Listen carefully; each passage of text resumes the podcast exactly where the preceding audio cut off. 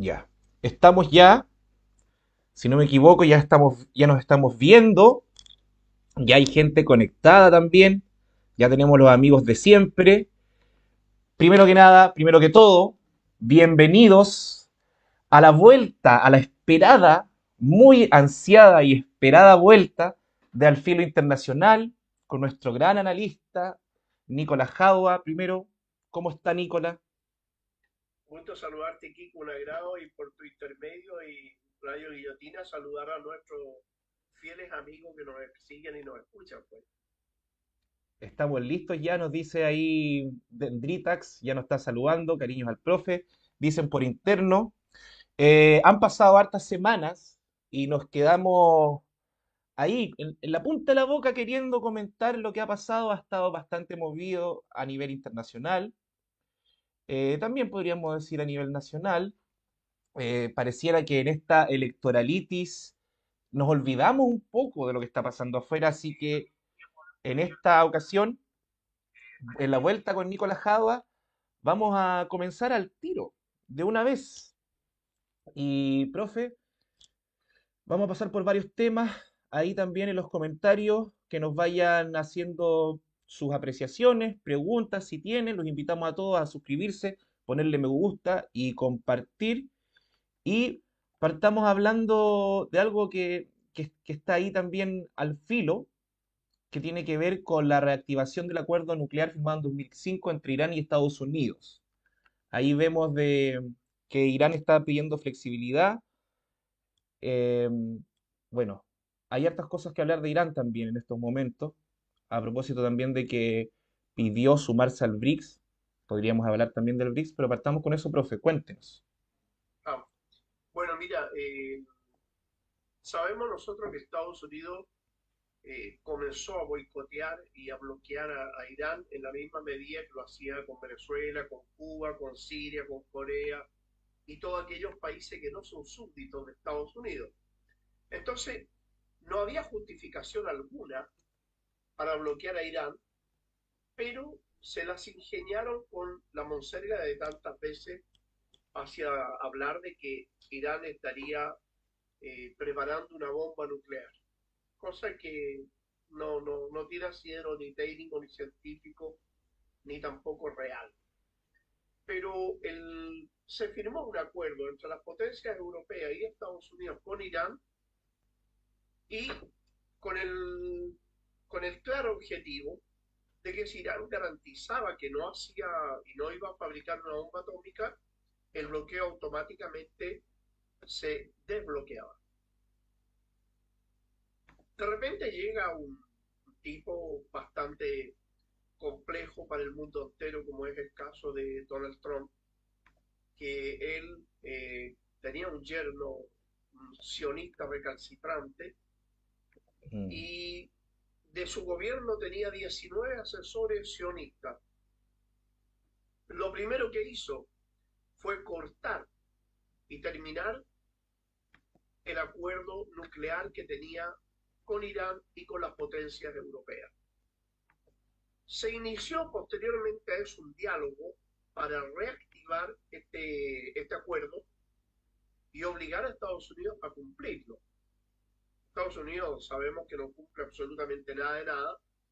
Irán tampoco cedió en sus derechos nacionales ni tampoco cedió a las exigencias que le estaba haciendo Estados Unidos que la primera exigencia, más allá del, tema nuclear, una exigencia era de que Irán no podía ayudar a terceros países.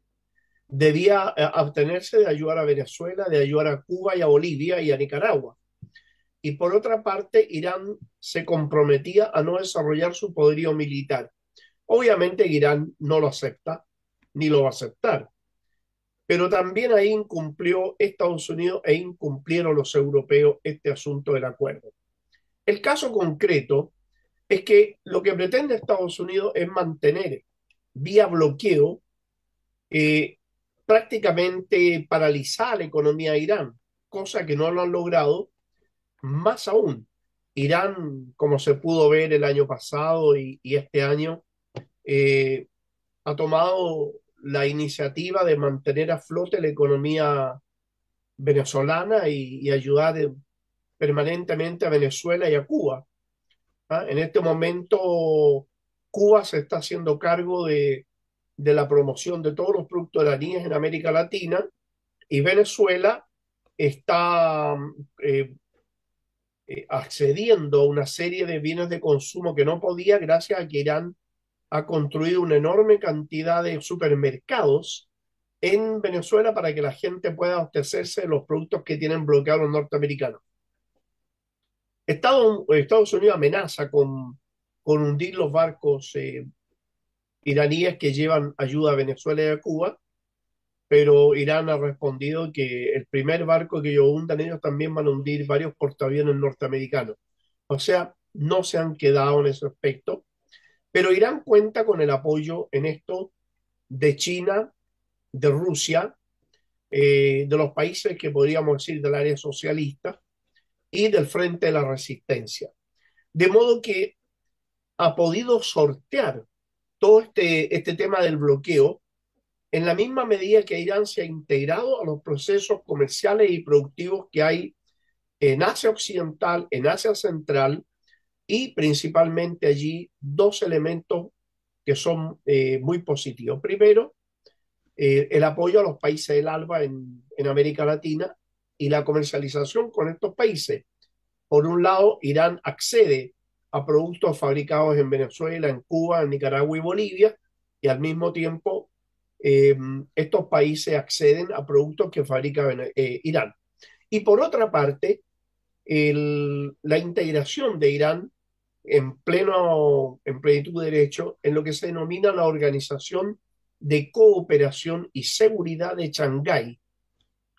Esta organización abarca a varios países, pero principalmente el, el fundador de esto es Tayikistán y se suma China, Rusia, Pakistán, Kazajstán, em, está también ahí em, postulando a ingresar, bueno, ingresó Irán, está postulando a ingresar Egipto, Sudáfrica y varios países más.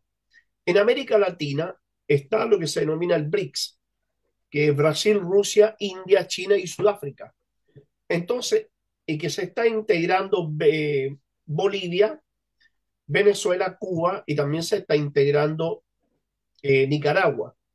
Esto implica que el poderío norteamericano, el, para poder bloquear a los países del mundo, se estaría terminando. Este es el fin de la capacidad del imperialismo de someter a los pueblos en base a mantenerlos en penuria, en en economías precarias y sobre todo eh, sin abastecerse de los elementos esenciales. Esto está cambiando el mundo, Kiko. Hay un cambio radical en el mundo. Yo no tengo ninguna duda y lo afirmo, pero con, categóricamente, el imperialismo ya está dentro del ataúd y ha surgido un, un mundo nuevo, un mundo multipolar, donde la dependencia de los países con respecto al imperialismo ya será cosa del pasado. Y principalmente también con la dependencia de los países de América Latina, incluyendo Chile. El primer socio comercial de Chile no es Estados Unidos, es China. Entonces, eh, lo mismo está ocurriendo con Argentina, con México y los otros países ya nombrados. De manera que Estados Unidos está perdiendo su patio trasero, ha perdido Asia Central, ha perdido Asia Occidental y culpa a Irán culpa a Irán, a Rusia y a China de la pérdida de la influencia norteamericana en el mundo. Claro, eh, en cierta medida eh, es efectivo. El apoyo, el apoyo iraní a Venezuela impidió que Venezuela cayera en, en la paralización. Ah, no sé si recuerdas cuando el buque. Irán mandó de emergencia cinco barcos cargados de combustible y todo eso, porque la publicidad y la propaganda que usa Estados Unidos es muy venenosa. Ellos dicen, ¿cómo es posible que un país, cómo es posible que un país, el mayor productor y que tiene la mayor reserva de petróleo del mundo, sea un país que no tiene petróleo y que no tiene benzina? Entonces lo presentan como un sistema económico fracasado. El caso es que ocultan, y los medios informativos, principalmente en América Latina, ocultan las realidades subterráneas. ¿Cuáles son? Que las eh, centrales productivas eh, de petróleo y benzina fueron saboteadas con explosivos. Entonces, una vez que las sabotearon, Estados Unidos, porque esas eran plantas construidas eh, con material norteamericano, entonces las plantas, para reactivar la producción, no podía ser reactivada porque Estados Unidos no les vendía los repuestos. Afortunadamente, Estados Unidos había, hecho lo mismo en Irán, pero Irán con sus técnicos eh, lograron fabricar los repuestos incluso de mejor calidad que el norteamericano y se lo entregaron a Venezuela. Fueron en un avión con los repuestos y empezaron a producir. En este momento Venezuela produce casi 2 millones de barriles y la producción normal de Venezuela es cercana a los 4 millones. Pero eh, han ido recuperando las eh, refinerías y con esto Estados Unidos ya no tiene cómo seguir presionando a Venezuela. Así que por ese lado, eh, y volviendo atrás, eh, esta similitud que hay con el caso iraní, en el que Estados Unidos ha llegado a, hacer cuestiones monstruosas. Estados Unidos es un país, eh, perdona la expresión, pero depravado mentalmente, son criminales compulsivos y no se, no, no se detienen ante nada. Eh, eh, apoyado por el Estado, otro Estado criminal y, y, y, demoníaco como el Estado de Israel, ¿ellos qué hacen? Fíjate. Mira, para dañar la economía de, de Irán, por ejemplo. Irán es un país que tiene una gran parte de desierto. Entonces, ¿qué hacen estos demoníacos? Bombardean las nubes mucho antes de que lleguen al territorio iraní para que boten el agua antes y así mantener una sequía permanente en Irán. A ese nivel han llegado. Entonces, el enemigo que enfrenta Irán hoy en día es un enemigo monstruoso, eh, demoníaco, es mm. un, enemigo que no tiene freno ante absolutamente nada. Pero afortunadamente, esto ha servido para que Rusia, Irán y China formen un frente común al cual se sumó Venezuela y Em, han roto con esta capacidad del imperialismo de mantener eh, bajo presión a estos países. Fracasó con Irán, está fracasando ahora en Venezuela. Curiosamente, Venezuela es el país que el año 2021 presentó el mayor desarrollo económico, producto de que tanto China como Rusia e Irán están instalando eh, empresas que antes habían salido de Venezuela. O sea, Estados Unidos repitiendo el modelo que hizo con la Unidad Popular en Chile, con el gobierno de Salvador Allende, lo, replicaron en Venezuela. Mm. Lo primero que desapareció en el gobierno de Salvador Allende eh, fueron los pañales. Después empezaron a fallar los anticonceptivos. Empezaron a fallar los jabón, la pasta de dientes, la máquina de afeitar, todo lo que era de uso diario, para que la población se levantara contra el gobierno de Salvador Allende. Esto mismo lo hicieron en Venezuela, pero la población no se levantó contra el gobierno y además eh, China con Rusia se encargaron de instalar fábricas productores de jabón, desodorantes, pañales y se llenó de industria en este momento Venezuela con la ayuda de China, Irán y Rusia. Sí. Ese es a gran, en gran, el escenario, digamos, global. ¿ah? Perdona que me haya entendido tanto, Kiko. Y, qué bueno que nos fuimos para allá. Bueno, yo igual soy bien seguidor de Telesur. En la pandemia me tocó ver eh, cómo controlaban precisamente la pandemia con ayuda de médicos cubanos, con sus consultorios enlace, creo que le llaman allá a sus consultorios, que están en todas las poblaciones. Salieron bastante a las calles a hacer un real control de la pandemia. Y bueno, en, Chile y, me imagino que en otros países de Latinoamérica, em, cada vez que Venezuela iba subiendo en, en mejorar el control de la pandemia, cuando estaba en el, en el puesto número uno de mejor control, lo eliminaron. No existe Venezuela. Como llegaron al primer lugar en control, lo eliminaron. Y bueno, también hablando, quería llegar un poco y que volvamos a Irán de la musculatura. Pareciera ser que estas sanciones económicas como Está el boomerang que están sufriendo ahora la Unión Europea porque no pueden i- eh, importar mm, eh, ni gas ni petróleo desde Rusia y eso le llaman el boomerang de las sanciones. Pero hay otra cosa que hacen las sanciones, estos bloqueos, este boicot, que por lo que vemos en Irán, como todo este, eh, pasar por este proceso, al final fortaleció su musculatura. No sé si quisiera hablar un poco de la musculatura de Irán ahora, luego de todos estos bloqueos que los obligó también a independizarse, a, emanciparse en muchos sentidos, y bueno, y ahora lo tenemos como una potencia nuclear. Bueno, mira, eh, el gran pensador eh, Vladimir Ilich Lenin decía, la ciencia no nace sola, nace por la necesidad de desarrollar las fuerzas productivas. En este caso, los bloqueos Estados Unidos a Irán significó que despertaron a un país que tiene una tremenda trayectoria científica. Irán ha sido un país que ha tenido, por ejemplo, la primera escuela de medicina, los primeros hospitales en el mundo. El padre de la medicina era iraní, se llama, en Occidente lo conocen como Avicena, pero se llama Ibn Sina. El Irán, cuando en Europa andaban los barberos con alicates sacando dientes, los, eh, le llamaban barberos, los, eh, iraníes operaban de catarata. Entonces, estamos hablando de un país que tiene una tremenda cultura y una tremenda um, eh, desarrollo desde mucho tiempo. Claro que ellos se habían dedicado al desarrollo de la ciencia, las artes, la medicina, en fin, no a la guerra. Occidente, al revés, dejó la cultura, dejó la humanidad para dedicarse a producir gran cantidad de armamento destructivo. La gran diferencia entre esos países, y ya vamos a llegar al, músculo, ¿no? Bueno, lo que pasa es que en, en, en, esta situación Irán y ante la amenaza norteamericana y del Estado fascista israelí, entonces Irán, ¿qué hizo? Desarrolló su, su capacidad militar. Fabrican los mejores torpedos del mundo. Tienen, eh, es el país que tiene la mayor variedad de misiles.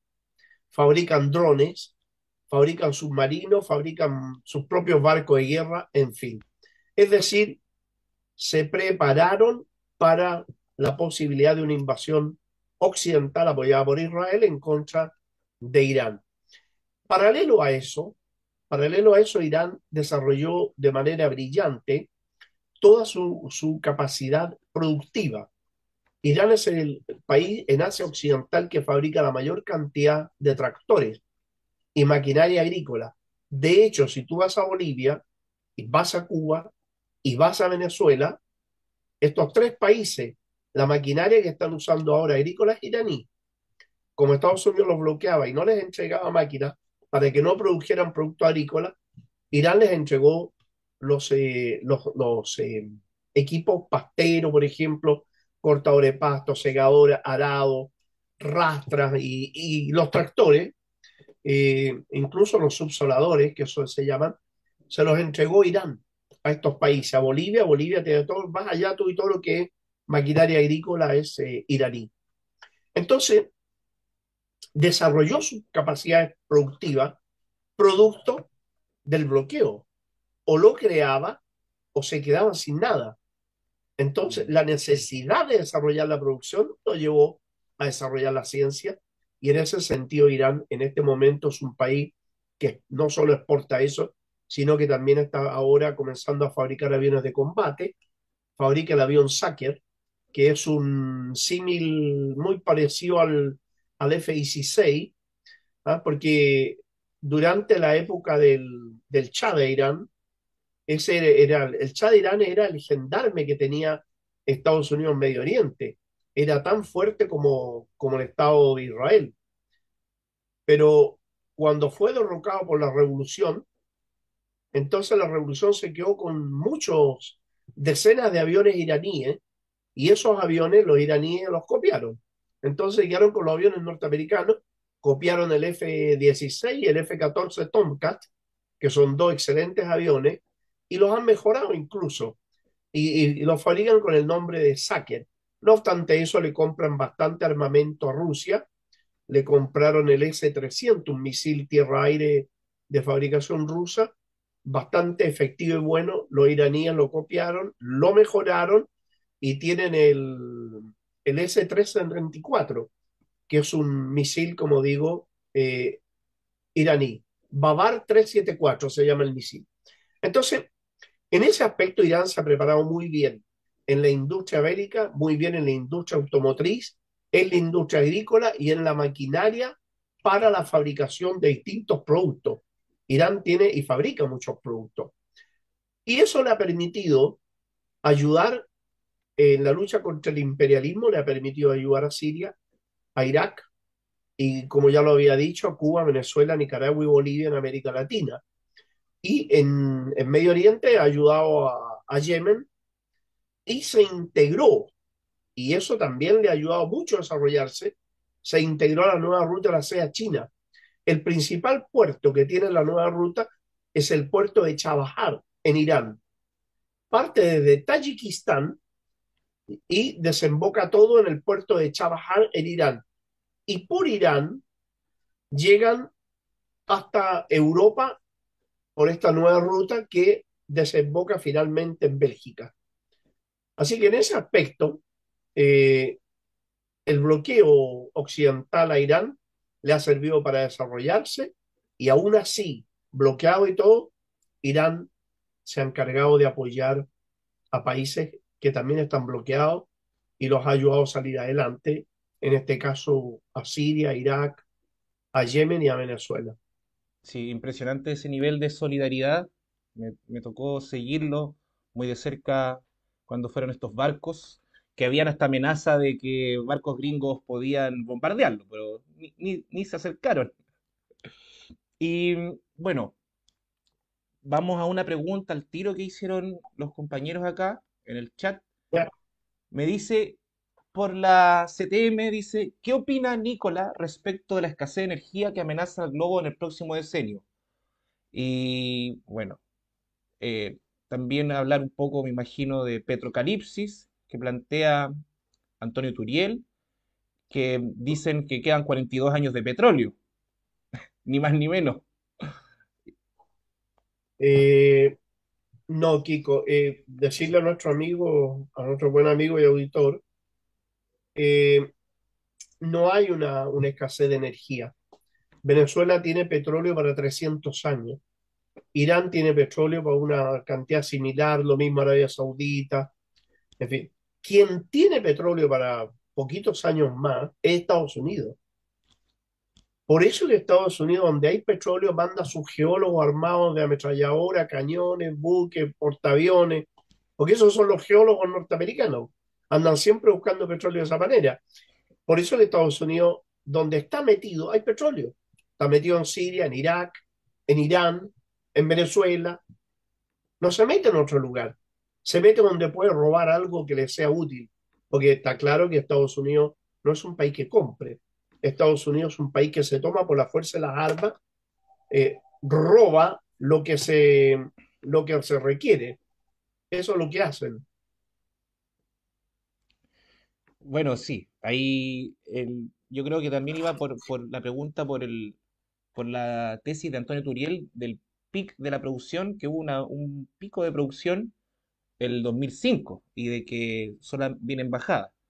Pero claro, ahí también hacían en, ahí les va, en el análisis de- energético, de que mm, si nos ponemos a pensar por países de cuánto consumen, claro, son muchos menos años si repartimos el petróleo en, un- en unos pocos países, que en este caso son los que se apropian de todo, entre Estados Dame- Unidos y la ¿Me puedes dar un segundo para... Sí, Bueno, no, no, dale, dale, dale, está bien. El tema es que eh, que haya energía para 42 años, que es lo que dice, que es el caso norteamericano, los países que no tienen ninguna posibilidad es Europa. Mm, Europa siempre han sido importadores y una de las grandes problemáticas que tiene en este momento es justamente el hecho de que el principal abastecedor de gas y de petróleo a Europa, que era Rusia, está siendo bloqueado por Estados Unidos y por los propios europeos. Que aquí los europeos al mejor estilo de lo que hacía Mao Zedong. Mao decía, la, la lógica norteamericana es levantar una piedra y dejarla caer sobre los pies. Entonces ellos se, se encargaron de bloquear, pero de bloquear a quién? Al país que tenía los oleoductos y el gasoducto para abastecer Europa. ¿Qué hizo Estados Unidos?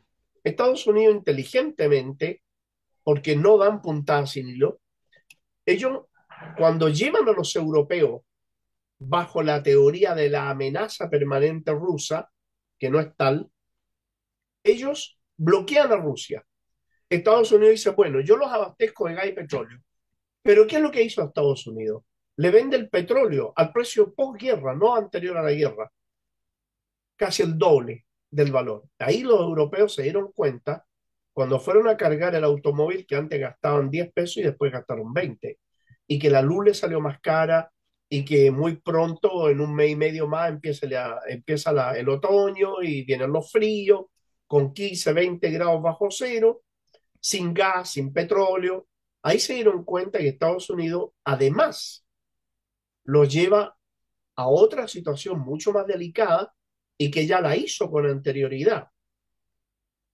Durante la guerra de octubre del año 1973, cuando Israel con los países árabes se enfrentan en un conflicto bélico, resulta curioso que los países árabes reaccionarios aliados de, Estados Unidos, ellos resulta que hacen un bloqueo de petróleo y gas a todos los países europeos porque habían ayudado militarmente a Israel. Era curioso. Este bloqueo duró casi año y medio, y diría yo un poco más. Pero ¿cuál fue el efecto de esto? Que los países europeos llegaron a trabajar dos días a la semana porque no tenían más energía. La gente tenía que usar la calefacción a ratos. Fue un desastre para Europa. Pero como durante un año estuvieron produciendo dos jornadas a la semana, nada más, salieron del mercado. No pudieron seguir en el mercado. ¿Y quién recuperó el mercado? Estados Unidos. Entonces ahora Estados Unidos repite el, libreto y estúpidamente caen los europeos, aquello como dice aquel dicho, ¿no? El hombre es el único animal que mete las patas dos veces en el mismo hoyo, y estos la metieron dos veces, y ahí tienen el caso de que en este momento Europa tiene problemas graves, va a tener que definir eh, varias alternativas. La primera que tiene que definir Europa es si sigue siendo aliado incondicional de Estados Unidos. Dos, si se va a prestar o van a seguir prestándose para las aventuras belicistas norteamericanas. Tres, si siguen bloqueando o no a Rusia. Y mm. cuatro, si la comunidad económica europea tiene que seguir metiendo tan. Y eso es el cuestionamiento que se están haciendo en este momento. Las cuatro no son buenas para Estados Unidos. Mm. Entonces, Estados Unidos trata de sacarse a los competidores y aquí hay una cuestión muy grave y muy interesante además a la vez. Estados Unidos es un país que la mayor cantidad de eh, la mayor productividad de ellos y la mayor cantidad de bienes que ellos producían eran en la metalmecánica, la industria automotriz y principalmente la venta de armamento. Pero una enorme cantidad de productos menores ya no los fabricaban en Estados Unidos, sino que los fabricaban en Filipinas, en Singapur, en la propia China, en Vietnam, en esos países. En el sudeste asiático en general, en Indonesia también fabrican mucho ellos porque le salía mucho más barato producir afuera que producir en Estados Unidos. Pero dado toda esta situación del cambio eh, universal que hay, el término del mundo unipolar para trasladarlo a un mundo multipolar, resulta que Estados Unidos se está viendo la obligación de reindustrializarse. Al reindustrializarse, tiene la problemática de que la producción que debe realizar en el interior tiene que entrar en competencia con esos productos que se hacían en China y con los productos europeos y los productos latinoamericanos. Por eso que no porque Joe Biden es bueno ¿ah? No porque el tipo es un niñito bueno o los demócratas son buenos, ahora están regularizando la inmigración latinoamericana y abriendo las puertas. Es porque necesitan mano de obra barata Mm. para poder competir con el producto que viene de afuera. Nada más. Entonces, en este proceso de reindustrialización que tiene Estados Unidos, entonces Estados Unidos va a volver a competir en la arena internacional con los asiáticos, pero las competencias más importantes las tiene con los propios europeos. ¿Qué, qué significa esto?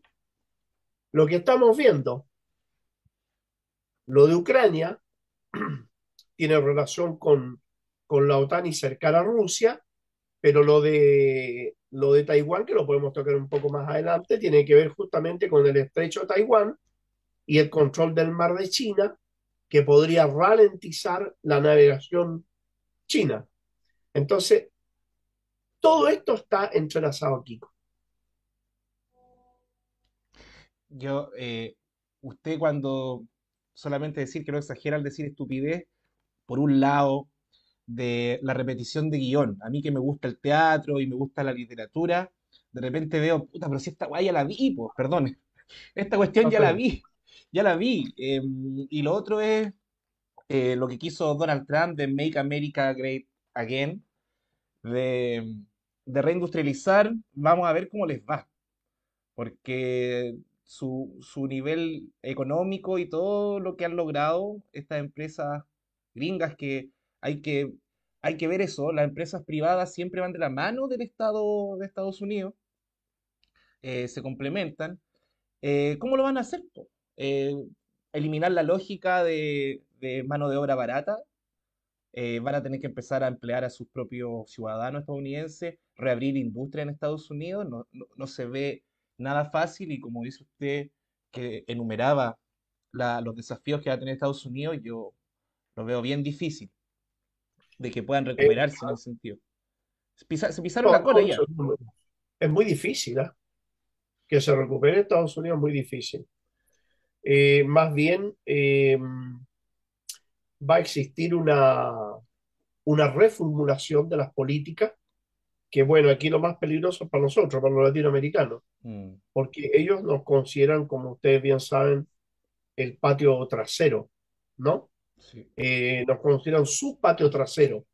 Esto va a volver a América Latina la lógica de los golpes de Estado, las lógicas de, de la penetración eh, de los golpes, en algunos casos blando, como se hizo en, eh, en Paraguay en un momento, como se hizo en El Salvador y como se hizo en, en Ecuador, ¿no? Entonces, acá nosotros tenemos la, la nueva lógica norteamericana va a ser más brutal.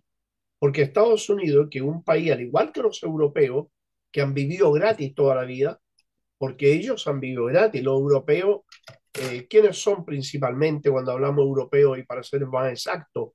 Del Reino Unido, Francia, España y, y Portugal. Esos tipos eh, criminales eh, de lesa humanidad, saqueadores de los pueblos del tercer mundo, ellos son del primer mundo, Kiko, gracias a que se robaron absolutamente todo en América Latina, se robaron Asia, se robaron los países árabes y se roban diariamente África. África es un continente riquísimo, pero donde sus pueblos viven pobres, porque lo están saqueando de una manera increíble.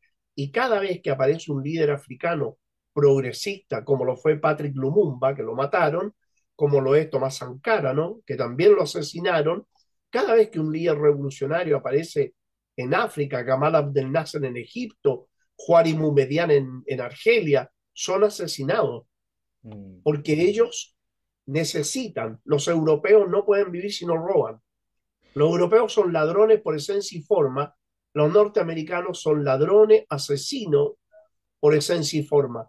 mm, Ellos, los norteamericanos son europeos, Kiko, hay que aclarar eso también. sí. No son habitantes de Norteamérica, yo lo dije en, en un programa anterior. Eh, los habitantes en Norteamérica son los toros sentados, los manos amarillas, los pluma blanca, caballo loco. Esos son los, los, los, los, habitantes de Norteamérica. Los Bush, los Clinton, los Donald Trump, los Biden, son europeos criminales que fueron y asesinaron a pueblos enteros en el norte de América, cometieron el genocidio entre Latinoamérica y Estados Unidos, los europeos cometieron un genocidio que supera los 150 mm. millones de seres humanos que asesinaron. Apoyados por la academia, apoyados por la academia, en esos lugares, cementerios que habían donde metieron, eh, mataron gente, se instalaron universidades ahí para... Bueno, en Canadá lo vemos claro eso. Lo vemos en Estados Unidos. Héroes nacionales norteamericanos, ¿ah? como Caster, que lo considera un héroe nacional. Es un criminal. Ese tipo no recibe ninguna. ¿ah? Roosevelt. También, Todos, todos. han sido criminales. El pueblo cherokee, los cherokee fueron extintos en un día. Mataron a todos los niños, todas las mujeres, los ancianos y los guerreros. El hombre que hizo eso lo declararon héroe, es héroe. Entonces, Estados Unidos, fíjate que eh, de las últimas 211 guerras, ha estado metido en 201. Eso te dice la, capacidad de dirección que tiene. Pero desde la creación de ese Estado artificial, similar al Estado de Israel, hasta el día de hoy, Estados Unidos ha participado en 400 guerras. Entonces estamos hablando de un imperialismo voraz, de europeos, zánganos, zánganos, ladrones, asesinos, usurpadores, de los países del tercer mundo que son del tercer mundo porque ellos se robaron hasta el gato y los dejaron sin recursos. Todas las riquezas de Perú, de Chile, todas fueron saqueadas durante siglos. O sea, nosotros no somos pobres porque se nos ocurrió ser pobres. Había, a mí una vez, o sea, me tocó ir a China, fue un seminario hace mucho tiempo ya, más de casi 10 años, y me tocó hacer eh, escala en París. Y me bajé porque me tocaba un día en París. Con, mi, con el otro amigo chino que andábamos, oye, todo esto es robado, todo esto es nuestro, así llevémoslo. Y hablando de Francia, ¿qué le parece? vamos a hablar de, cara de diamante, de carepalo, de cara dura, que Macron fue a avisarles a los africanos que tuvieran cuidado con el colonialismo chino. Fue a advertir, o sea, el país que más colonizó, que bueno, por eso muchos pueblos africanos hoy en día hablan francés, por, estos colonialistas franceses. El presidente Emmanuel Macron va a decirle, ojo, cuidado, que puede llegar otro como yo. A, acusar de que había un neocolonialismo en África chino. ¿Qué, qué le parece esa, esa cara dura? El cara dura de Macron. Bueno, Macron eh, es el hombre de los Rothschild. Eh, pertenece, es uno de los súbditos del grupo Bilderberg, que se encarga de sacar y colocar gobierno. Eh, Macron es un títere, es un títere de la familia Rothschild, el banquero más importante del mundo. Ah, no nos olvidemos que él, dice y repite lo que le dice que digan. Mm y lo mandan a hacer lo que lo mandan a hacer esas cinco familias. Hay cinco familias judías sionistas, que son dueñas de, del 100% del capital financiero europeo. Controlan el 100% de la banca Europa, casi el 100% de la banca latinoamericana. Entonces estamos hablando de un súbdito. Macron fue empleado de los Rothschild, lo colocaron ahí, muy similar a lo que hacen con este payaso, el Selesnik, ¿no? El, el, el ucraniano. Es un payaso, ese cada vez que abre la boca, me, me, recuerda a uno que anda por acá, ¿no? Que cada vez que abre la boca es una estupidez, pero, pero son de ese mismo estilo. Y ojo, ojo, que uno de las cinco familias más importantes es George Soros. ¿ah? Mm. Y estos que abren la boca por acá y, dejan, en, bueno, son súbditos de George Soros en todo caso. Así que eh, en ese sentido el poder que ellos tienen es muy grande. Y, y este tipo puede decir cualquier cosa. Lo que yo veo, y hay que estar atento, es que nace un mundo multipolar, pero también nace una auténtica globalización de la economía. Y los países latinoamericanos, los países árabes y africanos van a tener que saber adaptarse a este nuevo mundo que viene, donde se acaban los bloqueos y se acaban porque ya Irán, China y Rusia, con el concurso de muchos otros países también, principalmente la Organización de Cooperación de Shanghái, ellos crearon el sistema SWIFT alternativo, que, era que es el sistema de comercio internacional controlado por estas cinco familias sionistas atadas Estado de Israel y que les permite bloquear a los cubanos, a los venezolanos, todo eso. Pero ahora con este nuevo sistema ya no tienen la necesidad de depender de estas cinco familias. De modo que los países van a tener mayor libertad. En el caso concreto de América Latina, nosotros tenemos que terminar por romper con la dependencia de Estados Unidos y de estas cinco familias eh, sionistas. ¿Por qué digo terminar con la dependencia? Porque la dependencia que creó el imperialismo en América Latina es una dependencia que abarca las áreas de la ciencia, por otro lado, la banca, el capital financiero, el Banco Mundial, el Fondo Monetario Internacional y por otro lado, la tecnología y la ciencia. En América Latina antes eh, no se compraba absolutamente nada que no fuera made in USA, pero resulta que ahora es todo made in China. Por lo tanto, hemos roto la dependencia tecnológica y científica. Se ha roto con Estados Unidos. Nos queda romper con la dependencia del capital bancario y el capital financiero, porque también se ha roto por el capital comercial. La mayor cantidad de comercio que está haciendo América Latina en general es con China, mm. no con Estados Unidos. Y ojo, cuando Estados Unidos trata de embarcar a China en el club de los inmorales y lo trata de meter ahí diciendo, no, si China es imperialista, Estados Unidos Rusia son imperialistas, no es falso. El imperialismo no es eso. El imperialismo es otra cosa. La dependencia que crea y, la, y lo hace, hace súbdito a los países a su alrededor. En el caso de China, no. China hace buenos negocios con los países, compra materias primas y te vende productos baratos. Pero no te son, gobiernos. Son muy, son muy cuidadosos de hacer negocios limpios los chinos en ese sentido. Además, y, lo que me he dado cuenta es, increíble y como también ellos fueron beneficiados de alguna forma con la transferencia tecnológica y lo que están haciendo ahora es transferencia tecnológica a otros países para que podamos negociar bien, sin pedir nada a cambio. Así es. Y lo otro que eh, ellos se preocupan de abastecer a China porque, ojo, que China no es una cosa casual, ¿no? Los chinos fueron muy inteligentes. Eh, eh, es admirable lo que hicieron con su economía, porque no es fácil manejar China. O sea, mira tú lo que cuesta mantener una casa. Piensa tú, Kiko, lo que cuesta mantener 1.500 millones de casas. ¿Te das cuenta? Tú requieres alrededor de 2.000 millones de kilos de alimento diario. Ojo con eso. Dos mil millones de kilos de alimento diario para mantener un país. Y lo que han hecho los chinos y con ese nivel de crecimiento que tienen es salvaje. Mm. Pero no dejaron, porque ellos siguen, eso dicen, pero ¿cómo hay un partido comunista? Bueno, si eh, eh, el ser comunista o el, ser socialista eh, no significa que tienes que morirte de hambre. ¿ah? O no significa que no tienes que trabajar o que no... No, no, al revés. Ellos siguen con el Partido Comunista y siguen pensando en la construcción del socialismo lo están haciendo. Lo que pasa es que China tiene determinadas zonas de su país donde tiene un área de producción capitalista controlada mm. y de producción mixta controlada. Pero el resto sigue siendo propiedad socialista.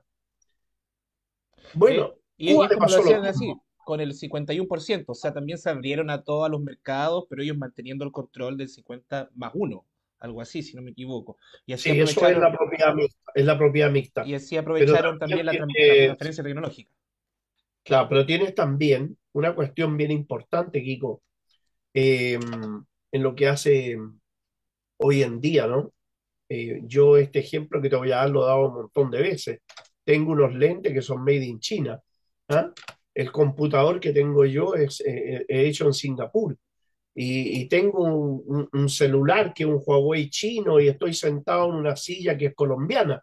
Entonces te digo que, claro, entonces hoy en día, Kiko, eh, no existe el, país que se autoabastezca de todo. No existe. Entonces, cuando yo hablo de la multipolaridad económica y de la apertura al, al mundo multipolar económico, esa es una realidad. Distinto es cuando se habla de la dependencia económica de un país. ¿Te das cuenta? O sea, te estira la mano y te da de comer o te la quita y te mueres de hambre. Nosotros no. Tenemos la posibilidad de comprar en distintos países, pero también tenemos la posibilidad de venderle a distintos países. Pero ya en el mundo desarrollado del día de hoy, vuelvo a repetir, no existe la economía única que se autoabastezca el 100% de todo. No existe. Mm. Entonces, en este mundo multipolar, el país que va, va a llevar la peor parte va a ser Estados Unidos. Y capaz. Y ahí, ahí pero disculpe, profe.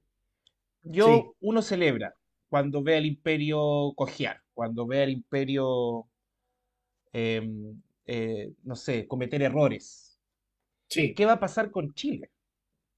Porque somos muy dependientes políticamente, al menos.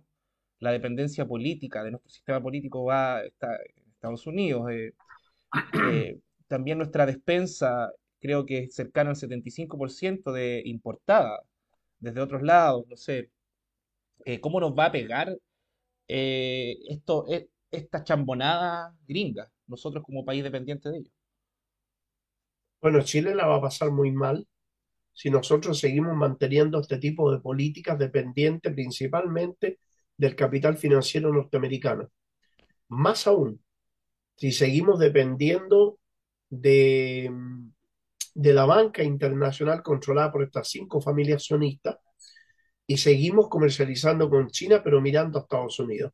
Estados Unidos tiene una tremenda injerencia política en Chile, maneja por medio de estos hombres que tiene aquí. George Soros, por ejemplo, maneja varios políticos en Chile, ¿ah? muy encumbrados, algunos ya no pueden encumbrarse más arriba, pero lo maneja George Soros. Entonces no son independientes. Chile no es un país independiente. Quien cree que Chile es un país independiente está equivocado. Entonces, eh, ni lo es ahora, ni lo va a ser ahora. Eh, ahora no. Ahora diría yo menos que nunca. Entonces, eh, además, producto de una estupidez, nosotros hemos creado y hemos mantenido tanto el cobre como el litio y el salitre, que son productos de primer orden hoy en día a nivel mundial,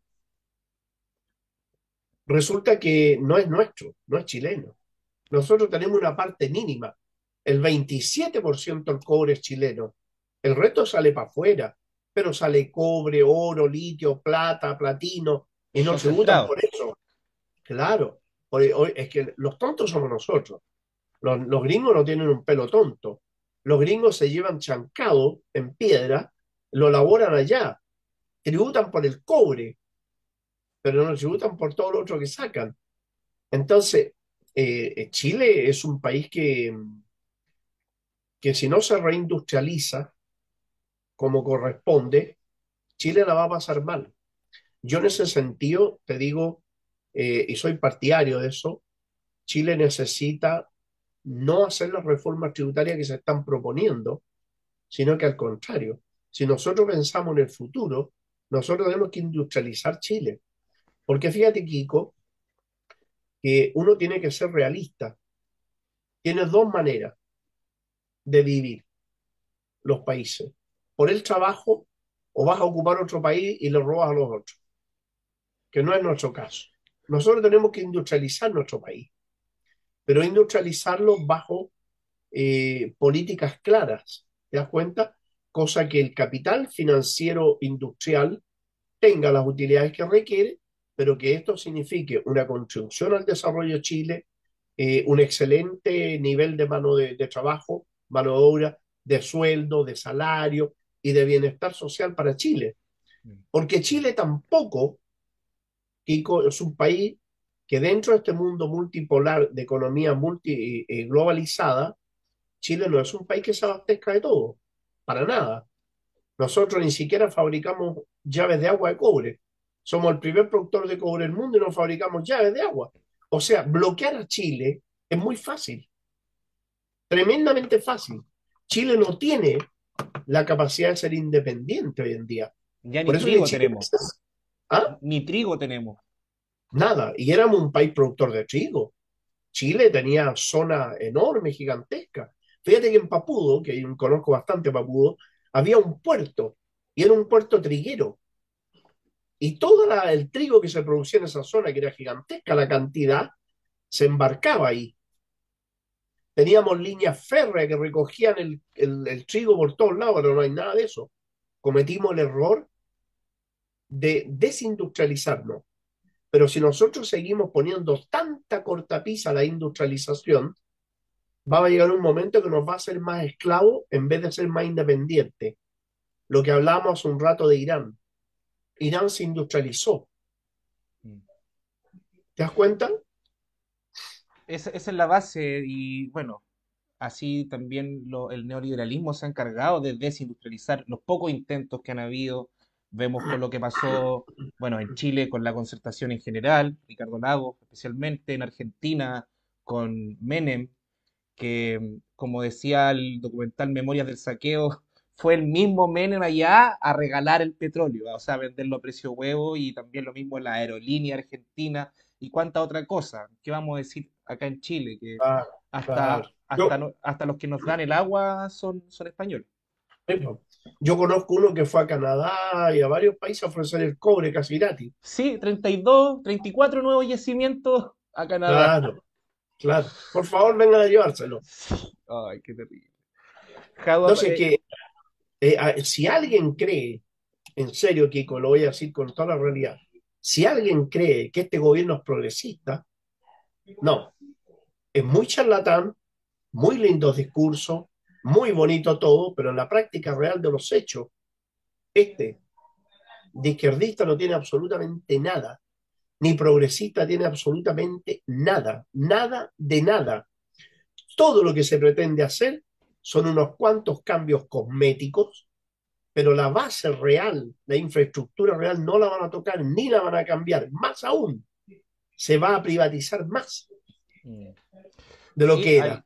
hay- yo sigo hace muchos años, lo tuvimos acá en, en, en dos programas, en la fábrica recuperada y entre Minas, si no me equivoco, Julián Alcayaga, él está llamando directamente a votar rechazo, porque intentó, intentó, llegó, eh, puso una propuesta de norma que juntó todas las firmas, una de las más, de las que más juntó firmas fue esta norma de renacionalización del cobre y quedó fuera, y me tocó verlo así casi totalmente decepcionado de que va a votar rechazo. Acá en la radio la hay muchos que estamos llamando a la abstención o a anular, porque aprobar no, jamás. bueno, eh, pero, yo pero soy uno de los que, yo soy uno de los que no voy a aprobar.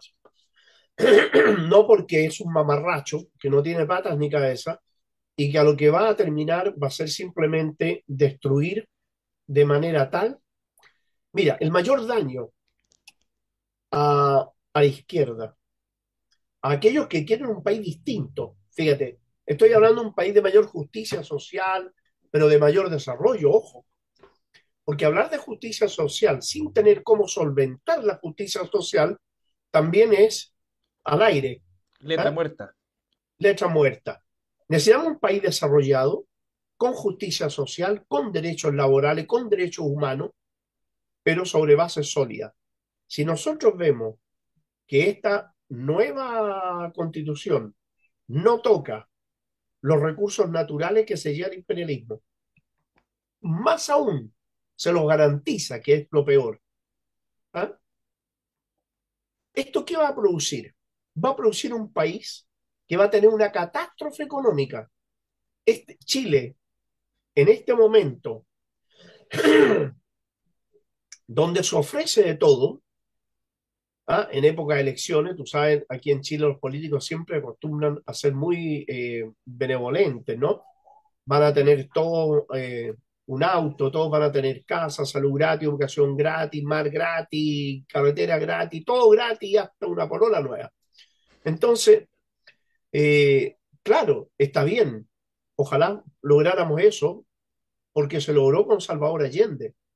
Teníamos eso con Salvador Allende. La salud era gratuita, la educación era gratuita, la vivienda era gratuita, pero el cobre había sido nacionalizado. ¿Cómo lo vamos a hacer nosotros si del cobre nuestro solamente el 27% queda aquí mm. y la economía chilena es dependiente? ¿Cómo podríamos nosotros? Es imposible. Mm. Y va a ser tal el descalabro que vamos a tener, y ahí es donde yo voy, Kiko, ¿ah? y eso es lo que uno debe hacer la aclaración. Yo a veces he caído mal en muchas partes cuando hago esta declaración. Hay algunos que hasta me han dicho fachito, ¿eh? Pero, claro. Estamos acostumbrados, estamos acostumbrados. Le hace el juego a la derecha, yo lo voy, a, lo voy a rayar acá porque me lo dicen como cinco veces al día. Pero a mí me lo dicen. El problema, Kiko, es que si este gobierno es un desastre, y yo creo que va a ser un desastre, nunca más la izquierda levanta cabeza en Chile. ¿Te das cuenta? Porque van a decir, ve, no querían este gobierno, no querían esto, no querían este otro. ¿Te das cuenta? Entonces, eh, uno debe ser responsable.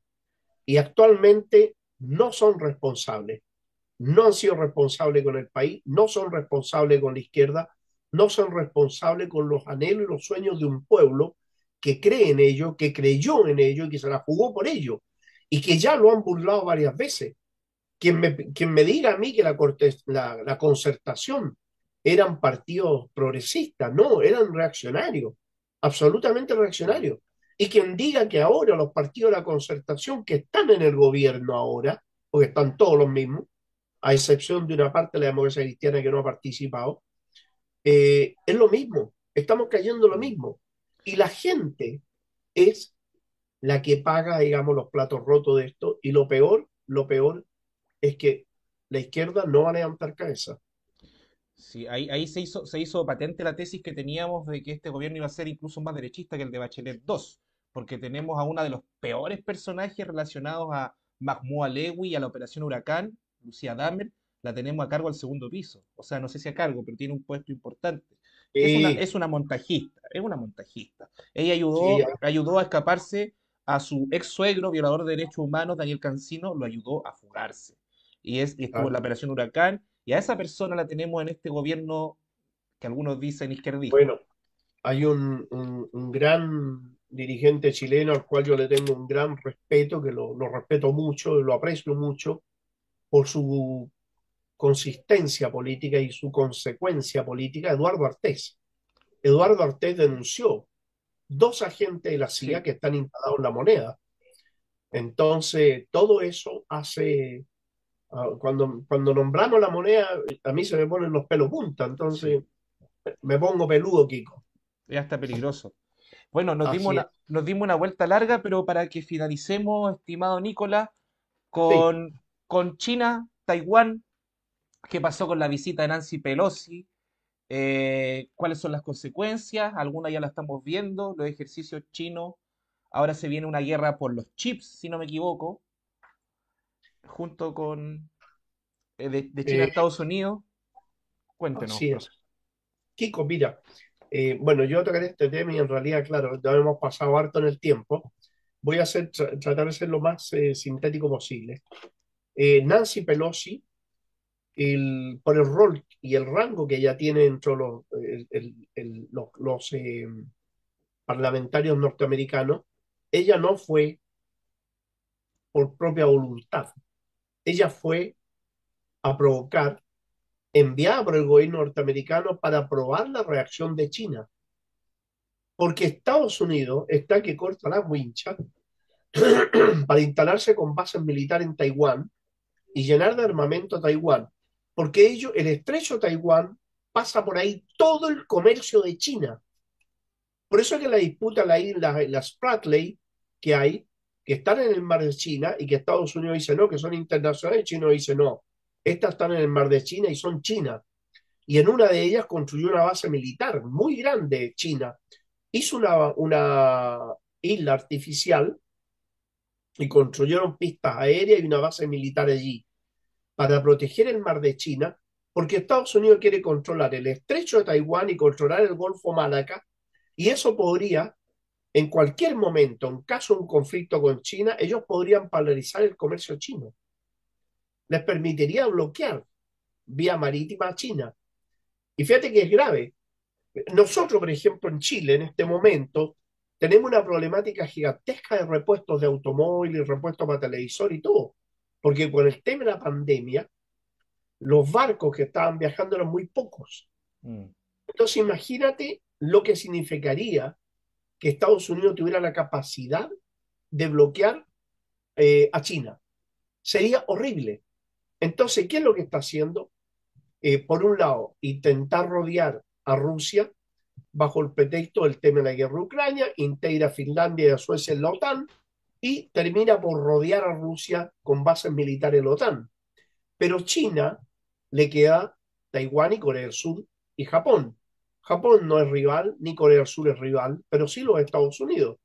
Y Corea, eh, Taiwán es una, es una isla china que China la va a recuperar en cualquier momento, pero lo que pretende allí Estados Unidos es establecer una guerra prolongada, tan prolongada como la de Ucrania o mucho más, para que en, esa, en caso de esa guerra sea Taiwán quien bloquee el comercio chino que hunda los barcos chinos, que no le permita comercializar y con eso ralentizar la economía china, eh, tratar de que China reduzca la, la, tasa de crecimiento, que pierda los mercados y al mismo tiempo Estados Unidos decir, bueno, yo dejo que este perrito no siga ladrando ni siga peleando, pero usted páreme el apoyo a, a Irán, páreme la nueva ruta de la SEA, páreme esto, es la moneda de cambio, que China obviamente no la va a aceptar. Y va a pasar lo mismo que pasó con Hong Kong,